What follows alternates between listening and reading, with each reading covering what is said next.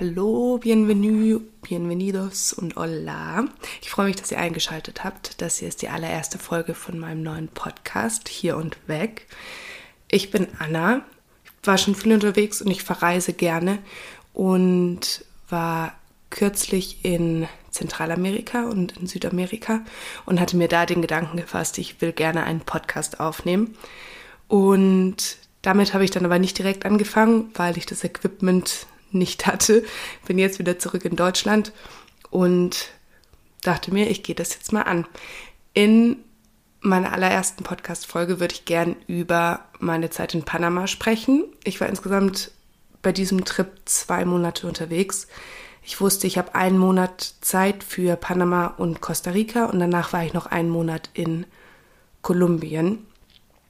Und ich habe letztendlich nicht genau 14 Tage jeweils in Panama und Costa Rica verbracht, sondern ich war ein bisschen länger in Panama. Das waren so 17 Tage ungefähr und hatte dann nur weniger Zeit für Costa Rica.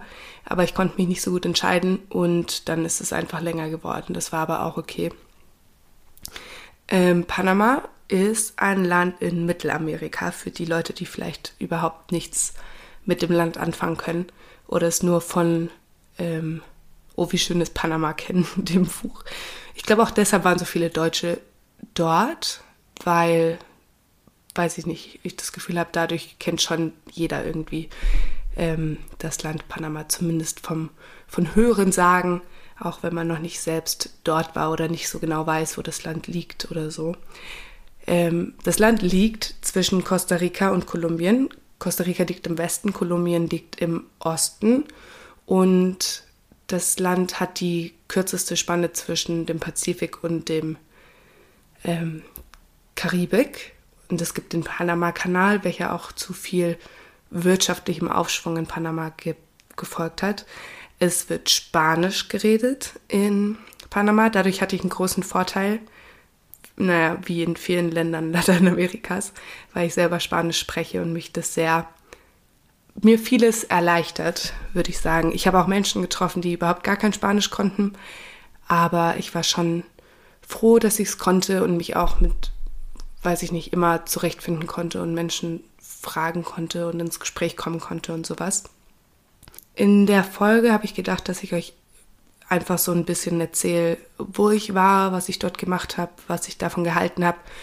Ähm, ja, und ich hoffe, dass euch das irgendwie irgendwas bringt, falls ihr vielleicht selber nach Panama möchtet oder dass es euch einfach interessiert oder ja, weiß ich auch nicht so genau. Ihr werdet wissen, warum ihr das hier hört. Also, in Panama City bin ich gelandet. Ich bin von Frankfurt aus geflogen mit, ich, ich glaube, ich bin hingeflogen mit Air France, mit einem Zwischenstopp in Paris und auf dem Rückweg bin ich mit KLM geflogen da habe ich einen Zwischenstopp gemacht in Amsterdam und der Flug hat insgesamt etwa 500 Euro gekostet. Ich bin aber von, es war ein Gabelflug, das heißt, ich bin von Frankfurt nach Panama City geflogen und der Rückflug, der war dann von Bogotá in Kolumbien zurück nach Frankfurt und dann habe ich im Nachhinein erst den Zwischenflug gebucht von San José in Costa Rica nach Cartagena in Kolumbien. Der hat dann auch nochmal 60 Euro, glaube ich, gekostet ungefähr. Auch mit großem Gepäck. Also nicht nur mit Handgepäck. Und ich glaube, der Preis ist echt gut. Also ich habe viele Menschen getroffen, viele Deutsche auch getroffen, die wesentlich mehr gezahlt haben. Dabei habe ich gar nicht so früh im Voraus gebucht. Ich glaube, vielleicht einen Monat vorher habe ich gebucht. Ich hatte aber vermutlich einfach ziemlich Glück. Und ich bin auch flexibel gewesen, mehr oder weniger. Also ich habe jetzt geguckt, an welchen Tagen ist es günstiger und an welchen Tagen ist es teurer. Und genau, KLM und Air France, ihr habt das da direkt auf der Webseite gebucht. Auf der Webseite buchen ist meistens günstiger. Ich gucke aber häufig auch mit Google Flights danach, wann die Flüge irgendwie teurer sind oder über welche Webseiten das günstig wird. In Panama City angekommen, hatte ich mir schon davor ein Hostel gebucht für drei Nächte.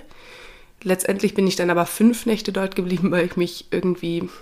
Ich hatte mir davor Blogartikel angeguckt und hatte mir viel durchgelesen, aber ich habe es nicht, also ich habe es sehr schwer gefunden, auf die Entfernung mir das irgendwie so richtig vorzustellen, wie lange Zeit braucht man an welchem Ort und wie lange braucht es, um von einem Ort zum anderen zu kommen und so. Deshalb dachte ich, ich fliege erstmal dorthin und bleibe da drei Tage und überlege mir dann, wie es weitergehen soll. Aus den drei Tagen sind dann aber, oder drei Nächten, ich finde es irgendwie immer leichter, an Nächten zu denken, sind dann fünf Nächte geworden, was daran liegt, dass ich dort war und dann aber auch länger gebraucht habe als gedacht, mir irgendwie darüber klar zu werden, wo ich als nächstes hin will. Was eigentlich verwunderlich ist, weil in Panama die meisten Backpacker folgen einer Reiseroute, die ich in leicht veränderter Form aber auch ähm, gemacht habe, also der ich auch gefolgt bin.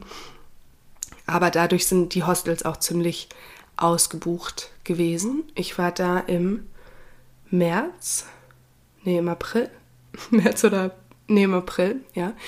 Ähm, und da musste man dann schon auch vorplanen und vorbuchen. Eine Freundin, die war in Ecuador und in Peru, die hat mir gesagt, bei ihr war es überhaupt nicht so. Äh, sie konnten sich spontan überlegen, wo sie hinwollen, aber das ging in Panama nicht wirklich gut, weil die Hostels, die es gab, dann schon, und gerade die, die irgendwie bekannter waren, wo es Mundpropaganda gab, wo gesagt wurde, hey, das ist ein richtig gutes Hostel. Die waren dann häufig schon früh ausgebucht. Genau. Ähm, und dann bin ich ein bisschen länger geblieben, weil ich nicht so genau wusste, möchte ich zu den San Blas-Inseln. Das sind Inseln, die man von Panama City erreicht im Rahmen von Natur, die ziemlich, ziemlich schön sein sollen. Die liegen im Karibik und haben so, äh, so Flucht der Karibik-Flair, wurde mir gesagt. Ich habe mich dann letztendlich dagegen entschieden, weil man da nur in einem Rahmen von Natur hinkommt und weil es eigentlich ist es nicht so teuer gewesen, aber es hat zu dem Zeitpunkt mein Budget gesprengt und ich wollte auch nicht unbedingt mit Natur dorthin fahren. Deshalb habe ich mich dann entschieden, auf die Isla Grande zu fahren. Das ist eine Insel, die ist in der Nähe von Colón, nördlich von Panama City, auch an der Karibikküste. Man hat etwa vier Stunden, glaube ich, gebraucht, dorthin zu kommen. Man musste einmal mit dem Bus umsteigen und dann noch mit so einem kleinen Boot fahren. Und ich habe es gar nicht bereut. Dort gibt es auch ein Hostel und das Hostel war echt richtig schön und familiär und es war nicht so überlaufen. Also ich kannte echt kaum Menschen, die dort auch waren, die ich später auf der Reise kennengelernt habe oder die auch in Panama waren. Und ich hatte da eine richtig gute Zeit, muss man sagen. Ich habe nicht so viel gemacht, aber die Hostelbesitzer waren richtig freundlich und herzlich und haben mit uns ganz viel gespielt. Die waren beide Kolumbianer und es gibt so ein kolumbianisches Spiel, wo man so kleine Coins wirft. Die sehen ein bisschen aus wie Salzbrezeln und damit macht man Punkte. Sapo heißt das Spiel und das haben wir jeden Abend gespielt und waren dann tagsüber irgendwie im Meer und lagen am Strand und haben auch eine Tour gemacht, wo wir durch so einen Mangroventunnel gefahren sind. Und jetzt fällt mir gerade auf, ich habe gar nicht erzählt, was ich überhaupt in Panama City gemacht habe. Ich war in Panama City, hatte ich eine Free Walking Tour gemacht und dort, die war echt interessant. Also häufig, wenn ich in größere Städte gehe, ist das so das allererste, was ich mache, dass ich erstmal eine Free Walking Tour mache, um die Stadt kennenzulernen und irgendwie zu wissen, wo befindet sich was, was sind die Infos über die Stadt und so.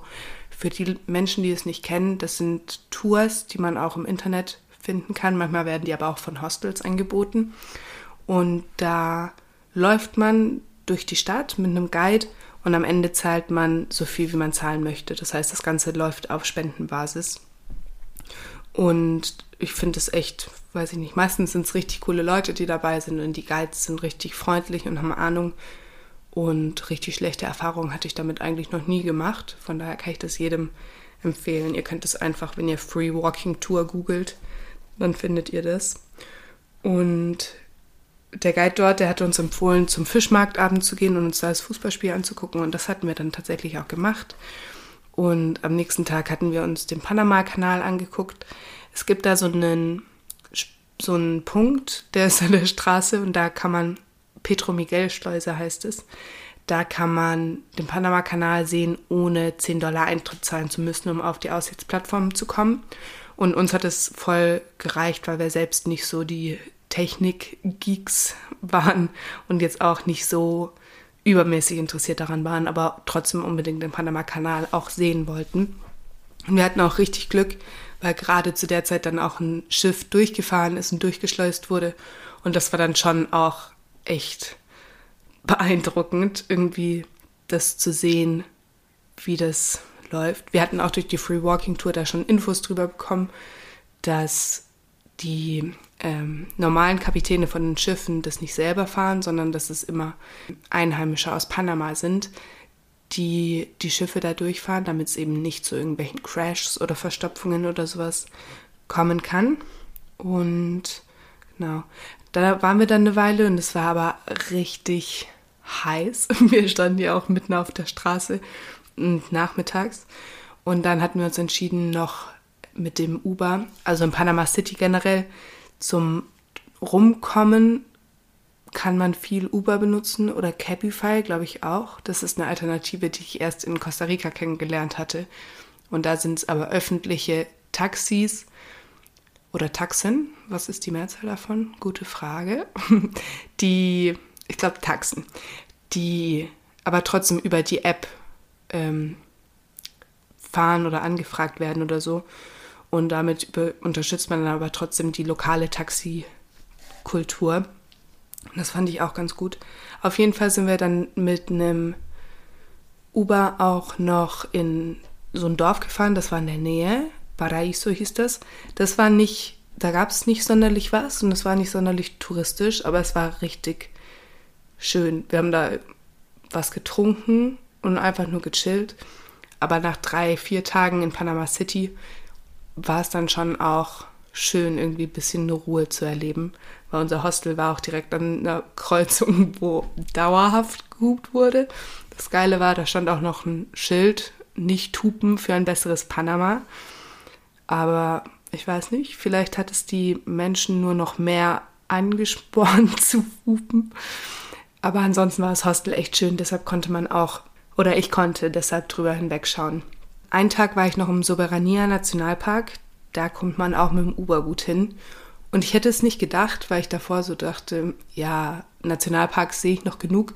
Da brauche ich jetzt nicht den hier in der Nähe besuchen. Aber er war richtig cool. Also, ich war richtig beeindruckt, weil es hat immer anders gerochen, gerade am Anfang, als wir in den Wald reingelaufen sind. Richtig waldig, aber immer anders. Und wir sind da dann auch eine relativ große Runde gewandert und haben auch ein paar Affen gesehen und richtig schöne Schmetterlinge. Die waren so Hand, Handflächen groß und blau, aber so in einem richtigen, wenn man so an richtig blau denkt, genau so. Ist das, ja, blöde Beschreibung, aber was soll's. Und auch noch andere Tiere, das war echt beeindruckend. Und das ist echt nicht weit weg von von Panama City. Also ich kann es jeder Person empfehlen, die dort ist und ein paar Tage in Panama City ist und nicht so genau weiß, was sie machen soll. Dann wollte ich eigentlich noch zur Isla da Boga. Das ist so eine Blumeninsel, wo man mit einer Fähre hinfahren kann. Aber meine Zeit hatte dann nicht mehr gereicht, obwohl ich ja eigentlich so lange in Panama City war, weil mir am, als ich umgestiegen bin in Paris, ich hatte so einen kleinen Fjol-Raven-Rucksack mit. Ähm, und der ist mir kaputt gegangen. Der ist, also, ich wusste schon eigentlich, dass der Reißverschluss ein bisschen klemmt, aber der Reißverschluss ist so kaputt gegangen, dass darin nichts mehr transportiert werden konnte. Und ich bin dann den Flug von Paris nach Panama City mit einer, mit einer Plastiktüte ähm, habe ich den angegangen. Die Plastiktüte habe ich dann noch geschenkt bekommen da am Flughafen, weil ich da auch ankam und meint, äh, mein Handgepäck ist leider kaputt. Könnte ich vielleicht eine Plastiktüte haben. Und ich wusste schon die ganze Zeit davor, ich brauche unbedingt einen neuen Rucksack, so ein Daypack, mit dem ich, wo ich mein Wasser reinmachen kann, wenn ich irgendwie unterwegs bin. Und ich hatte aber nicht so wirklich einen gefunden. Und ich wollte auch nicht, da gibt es so große Malls und irgendwie wollte ich partout nicht in diese großen Malls rein und habe mich dann davor gedrückt, mir einen neuen Rucksack anzuschaffen. Da hatte ich mir aber den Tag, wo ich eigentlich zur Isla Taboga wollte, habe ich dann gesagt, nee, ich mache jetzt erstmal nichts, bevor ich nicht einen neuen Rucksack finde. Und tatsächlich gab es dann direkt gegenüber so ein Bekleidungsgeschäft, die alles Mögliche hatten. Und da habe ich dann einen Rucksack gefunden. Ja, super. Ich hatte mich schon gefreut, aber dann auch wieder gedacht, Anna, hättest dich einfach mal vorher aufgerafft und irgendwie gefragt, vor allem weil es mich voll gestresst hat mit diesem scheiß Rucksack, dass ich eben keinen hatte. Aber dort habe ich auch noch eine faltbare Tupperbox mir gekauft und so wie so Brottüten, aber die haben Klettverschluss oben drin und haben innen schon so eine Beschichtung, wo man dann seine Snacks reinfüllen kann. Habe ich mir dann auch beides gekauft, weil ich mir dachte, was eine geniale Erfindung. Und tatsächlich, ja, viel rumgetragen, aber auch, es war beides in Gebrauch in, in, in, den zwei Monaten danach jetzt nicht übermäßig viel, aber es war kein, kein Schwachsinnskauf, würde ich sagen. Genau. Dann einen Tag wollte ich auch noch zum Cerro Ancon. Ähm, als ich das erste Mal da war, hatte dann aber schon zu. Ich kam da an um fünf Minuten vor vier und dann wurde mir an der Pforte gesagt, ja, um vier wir, machen wir zu. Ähm, du kannst nicht mehr rein, du kannst morgen wiederkommen. Ja, dann bin ich am nächsten Tag auch wieder gekommen. Ich konnte mich nur leider, ich habe dann auch gar nichts mehr groß gemacht an dem Tag. Ich konnte mich nicht so wirklich aufraffen, was zu machen. Manchmal habe ich da das Problem, oder was heißt Problem, die Situation, dass ich irgendwie meine Zeit brauche, um loszukommen. Gerade wenn nicht irgendwie andere Menschen dabei sind, die sagen, okay, wir gehen jetzt, komm mit. Oder wenn ich nicht fragen kann, hey, kann ich mitkommen, dann brauche ich manchmal ein bisschen länger, um in die Pötte zu kommen. Und dann war ich aber ein paar Tage später mit einer Freundin aus der Schule nochmal da und es war echt auch schön dort. Ähm, man hat irgendwie voll den schönen Ausblick über Panama City, kann auch den Panama-Kanal sehen. Und da war es auch richtig schattig und grün und so. Also kann ich jedem auch empfehlen. Normalerweise, nee, ich glaube, wir haben sogar, ja doch, wir haben ein Faultier auch gesehen. Das hing da ganz oben im Baum und hat geschlafen. Und einige andere aus dem haben mir aber auch gesagt, dass man da ziemlich viele sehen kann, wenn man Glück hat. Ich war schon mit dem einen happy. Nachdem ich dann in Panama City und auf der Isla Grande war, bin ich nach Valle de Anton gefahren. Valle de Anton war tatsächlich so mein Favorite, würde ich sagen, in Panama. Das ist ein Bergdorf, das heißt, da ist es ein bisschen kühler und man kann super schön wandern. Die, es gibt zwei Hostels dort. Ich war auch tatsächlich, nee, ich glaube, es gibt drei Hostels. Und in zwei von denen war ich auch. Das eine, das wurde mir schon empfohlen, da haben mir viele gesagt, das ist so das schönste Hostel, in dem sie in Panama waren und dass sie es empfehlen würden. Und das war auch richtig cool. Das war das Bodhi Hostel. Aber ich glaube, meine Erfahrung, äh, nicht Erfahrung, meine Erwartungen waren dann ein bisschen zu hoch, dadurch, dass es mir so doll angepriesen wurde. Ähm, und dann gibt es noch ein anderes Hostel, La Casa de Juan heißt es, glaube ich. Dort war ich dann auch nochmal, weil ich eine Fehlung, äh, einen Fehler gemacht habe bei meinen Buchungen. Und ich wollte dann eigentlich, ich bin aufgestanden und wollte losfahren nach Bukete und musste dann, ich habe dann nachgeguckt, wann der Check-in ist und habe dann festgestellt, oh, ich habe das gar nicht für heute Nacht gebucht, sondern erst für morgen. Und dann, ähm, genau, hatte ich gefragt, ob ich nicht noch eine Nacht bleiben kann in dem Hostel, wo ich eh schon war. Aber die meinten, die sind voll ausgebucht.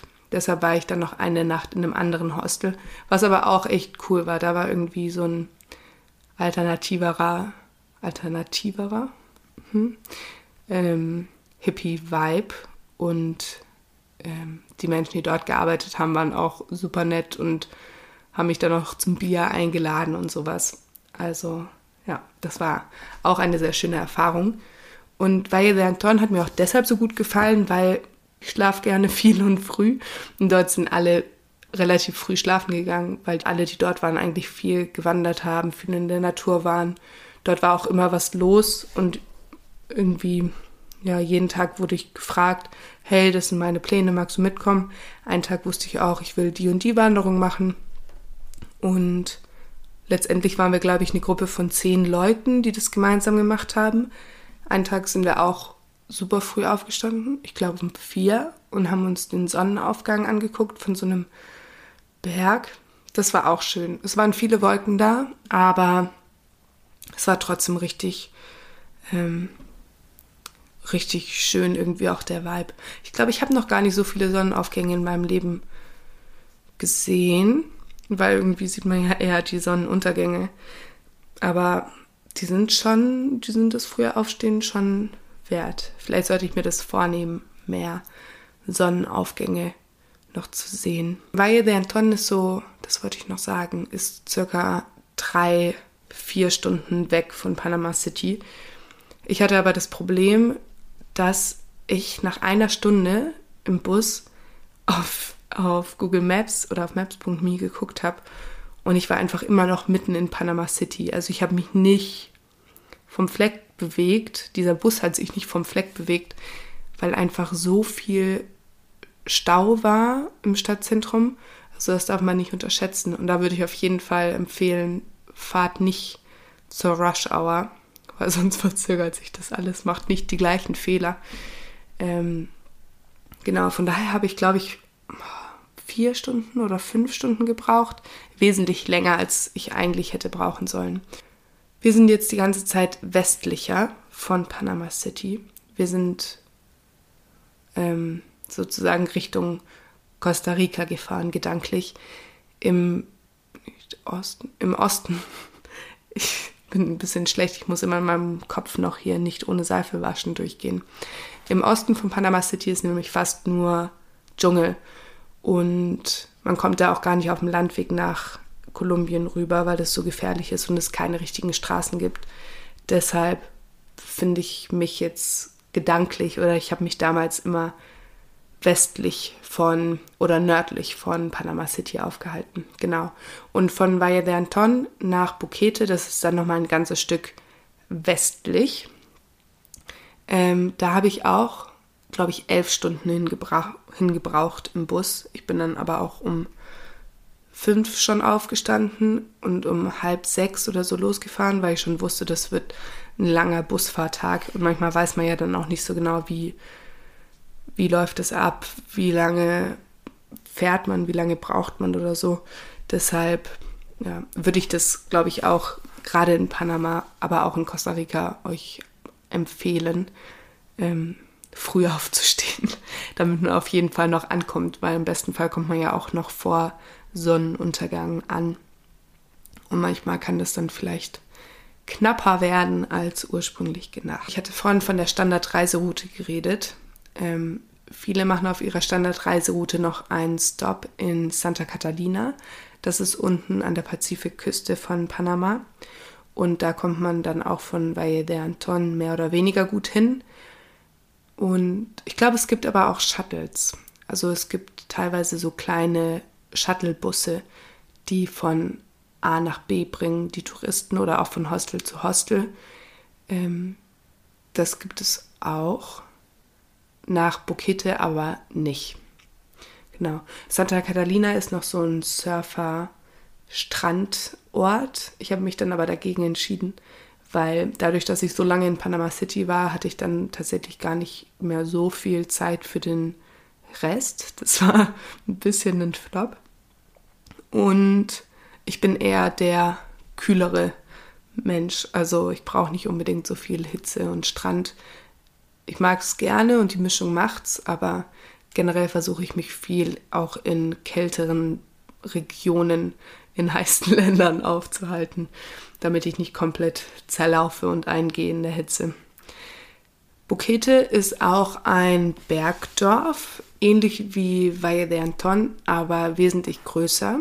Also Valle de Anton ist schon ziemlich klein und dörflich und Bukete ist touristischer, größer auch bekannt für Kaffee. Ich glaube, die haben einen der besten Cafés der Welt. Und dort kann man aber auch richtig gut wandern.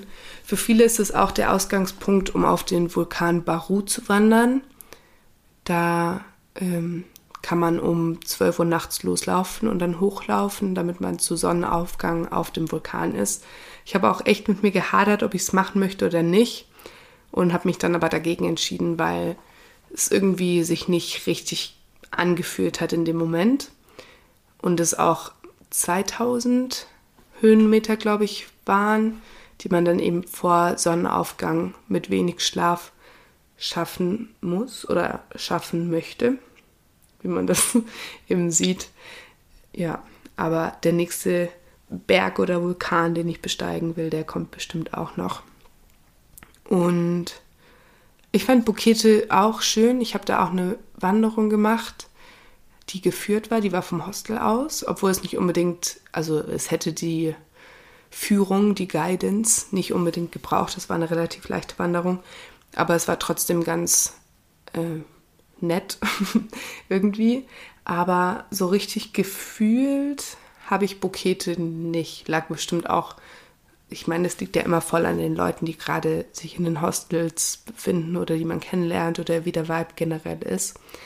Aber auf jeden Fall war es trotzdem schön. Ich habe da auch einen Kaffee getrunken, ähm, der da selbst angebaut wurde. Und der war, ja, ich finde Kaffee irgendwie so schwierig. Ich trinke selber Kaffee und trinke auch gerne Kaffee, aber ich habe jetzt nicht so viel Ahnung von Kaffee.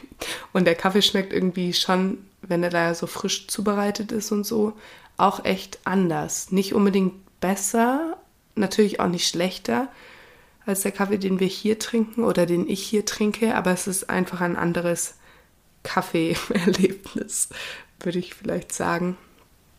Genau. Von, von Bukete bin ich dann weitergefahren nach Bocas del Toro da, das hat auch relativ lang gebraucht. Aber ich bin mit einem, bin ich das? Ja, ich bin da mit dem Shuttle tatsächlich dann auch hingefahren, weil sich das preislich nicht so viel genommen hätte. Und das war dann ganz angenehm eigentlich dort mit, per Shuttle hinzufahren. Und danach musste man noch mit dem Boot eben auf die Insel fahren. Bocas del Toro, das ist schon an der Grenze dann zu Costa Rica auf der Karibikseite und ist auch so bekannt als Inselparadies. Das sind mehrere Inseln nebeneinander. Dort geht aber auch viel Party. Und die Meinungen, gerade auch auf Blog-Einträgen und sowas, sind gemischt, würde ich sagen. Also es gibt einige, die sagen, es ist super schön, Traumstrände, genauso wie man sich das vorstellt. Und dann andere, die sagen, es ist einfach zu überlaufen, zu touristisch, zu viel Party und nicht mehr das, was es mal war oder das, was es sein könnte. Ich selbst habe äh, nicht so ganz eine Meinung dazu. Also ich bin Freitag angekommen und jeden Freitag ist dort so eine große, von den Hostels, so eine große Party, wo man so Hostel-Hopping macht, wie ein Pubcrawl, aber innerhalb der Hostels. Es wird Filthy Friday genannt und das ist echt ein großes Ding, kostet auch irgendwie 40 Dollar. Und ja, man macht dann da Party. Ich war nicht dabei, weil ich eben erst nachmittags ankam und eigentlich fängt es schon um 11 Uhr vormittags an. Und ich weiß, also ich glaube nicht, dass ich da mitgemacht hätte, auch wenn ich schon früher da gewesen wäre. Aber ich war dann mit ein paar Leuten und einem Pärchen, das ich auch schon in Panama City zwei Wochen vorher kennengelernt hatte, hatten wir uns, sind wir zur letzten Party gegangen und haben vorgetrunken und hatten dann trotzdem einen guten Abend eigentlich. Ähm, das war ganz schön. Es war auch schön, die wieder zu treffen. Die waren auch zwei Tage mir dann voraus, dadurch, dass ich länger in, in Panama City war und die waren auf den San Blas-Inseln. Ich war aber dafür auf der Isla Grande. Wir haben dann auch mehr oder weniger die gleichen Stops gemacht, aber die waren auch ein bisschen schneller. Ich bin meistens so, oder ich versuche immer so drei Nächte an einem Ort zu bleiben, weil ich merke, dass ich nicht gemacht bin fürs zu schnelle Reisen, weil mir dann die Zeit fehlt, das Ganze zu verarbeiten und irgendwie drauf klarzukommen und ich gewöhne mich da gerne dran. Und ich mache auch gerne mal einen faulen Lens, zumindest für ein paar Stunden oder für einen halben Tag oder so. Und ja, es gibt ja echt Menschen, und das bewundere ich auch, die so durchhasseln und richtig viel sehen und dann am Tag drei unterschiedliche Sachen machen können. Ich gehöre eher zu der Sorte, die schon mit einer Aktivität meistens bedient ist. Ähm, genau. Und das war aber richtig schön, die dann da wieder zu treffen und mit denen den Tag zu verbringen. Und ja, dann der zweite Tag. Ich hatte nur zwei Nächte dort gebucht, weil ich schon davor mir nicht so ganz sicher war, wie gut ich es dort finde, wie gut es mir gefällt und auch wegen der Hitze und der Zeit. Und hatte dann aber richtig Pech mit dem Wetter. Also das, man kann sich das nicht vorstellen, wie viel es geregnet hat. Es, der, ja, ich, mir fehlen die Worte. das war schon krass. Das Hostel ist einfach voller Wasser gelaufen und der eine der dort gearbeitet hat, hat dann den Tag damit verbracht, das rauszuschöpfen. Der hat auch nachts nicht geschlafen, weil er Angst hatte, dass es noch mehr Wasser reinläuft. Wir hatten dann unsere ganzen Sachen schon hochgelegt, weil ähm, halt der ganze Boden nass war. Und teilweise waren auch die Straßen einfach wie ein Fluss. Und das Wasser stand dort. Und eigentlich dachte ich, ich habe schon viel Leben, äh, viel Regen erlebt, auch gerade durch die Regenzeit, die ich in Kambodscha erlebt hatte. Aber das war irgendwie schon nochmal eine andere Nummer. Mir hatte dann auch eine andere Deutsche, die ich kennengelernt hatte, einen Zipbeutel gegeben, dass ich da mein Handy und meinen Reisepass reinmachen konnte, damit die zumindest überstehen und nicht irgendwie kaputt gehen oder einweichen oder einen Wasserschaden kriegen oder so. Das war dann auch ganz gut. Und es war aber ich hatte dort richtig Glück mit den Leuten, die ich dort kennengelernt hatte. Und wir haben dann den Tag im Hostel verbracht auf dem Sofa und haben gelesen und waren abends noch essen und so. Das war richtig schön. Also trotz der schlechten, trotz der schlechten Wetterumstände. Und dass ich letztendlich auf Bokas war, aber keinen einzigen Strand gesehen habe. Also alle, die jetzt irgendwie erzählen, oh, der Wizard, Lizard, Beach, keine Ahnung, wie der heißt. So toll war es sogar. Ich habe keine Ahnung. Ich war nur im, im Hostel. Ja. Aber was soll's. Es hat sich trotzdem gelohnt und war schön. Und von Bocas del Toro bin ich dann auch nach Costa Rica rübergefahren. Das heißt, das war mein letzter, mein letzter Stop sozusagen, den ich gemacht habe in Panama. Und dort ist es dann auch nicht mehr so weit, ähm, nach Puerto Viejo zu kommen. Puerto Viejo ist so die nächste Stadt, die dann auf der kostarikanischen Seite ist. Und ja, Panama insgesamt hat mir echt, echt gut gefallen. Also ich war beeindruckt von Panama City. Ich habe nicht gedacht, dass es irgendwie so modern ist und dass es so viele Hochhäuser gibt und sowas. Obwohl bei den Hochhäusern ich auch das Gefühl hatte, manche sind jetzt eher abgeranzt, weil seit den zwei, also ich glaube seit 2000 oder ungefähr um das Jahr 2000 herum bekommt Panama alle Einnahmen, die über den Panama-Kanal generiert werden, selbst. Und davor hat, haben die USA das abgeknöpft. Und dann hatten sie halt damals vor 20 Jahren ganz viele Hochhäuser hochgezogen und das ganz modern gemacht und so. Und man merkt jetzt aber halt, dass die Gebäude 20 Jahre alt sind und nicht mehr 100% gut in Schuss, würde ich jetzt mal sagen. Aber die haben auch eine richtig abgefahrene U-Bahn.